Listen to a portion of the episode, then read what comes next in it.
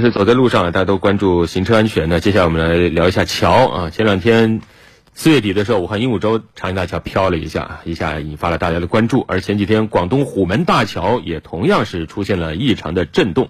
情况发生后，交通运输部专家第一时间赶到当地，会同相关部门进行调查。目前呢，目前呢，具体原因已经找到。专家表示，此次震动对桥体没有造成破坏，虎门大桥可以继续正常使用。涡震发生之后，这一路段实行了交通管制，禁止社会车辆通行。专家介绍，根据对桥梁的监测，涡震的现象在五月六号下午逐步恢复正常。那么实际上呢，到了今天下午，就是十二点半以后，基本上这个抖动呢就恢复了正常，就和过去的啊差不多了。呃，我们昨天晚上的专家会的意见呢，认为我们这次发生的呢。呃，主要是影响舒适性的一个涡振的发生。呃，应该说这个涡振呢，对桥梁结构不会产生大的影响。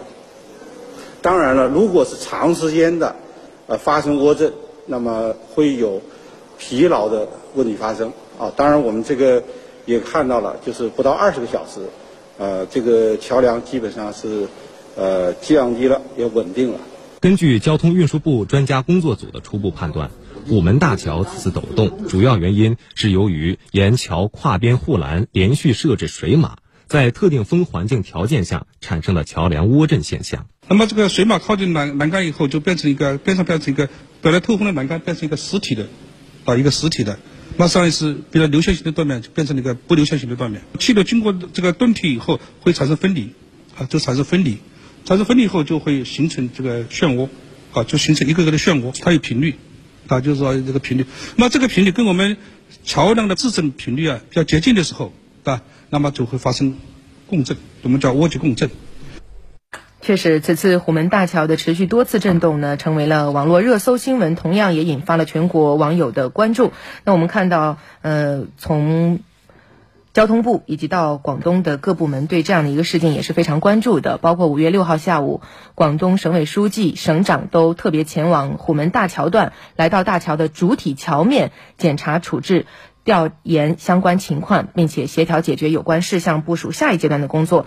我们也希望这个桥的呃这个晃动的原因啊，其实现在通过今天早上有一些媒体的报道，可能并没有达成很多的共识，嗯，还在进一步的调查当中。呃，希望没有太大影响。对，希望权威报告能够尽早的得出一个结论。但是想来这也不是一时半会儿事儿啊。嗯。毕竟那样一个庞然大物啊，相关的变量非常多。呃，如果未来能够对它有一个特别详细的了解，也许也对今后更多更大跨度的桥的建设和管护能够带来一些有益的启示。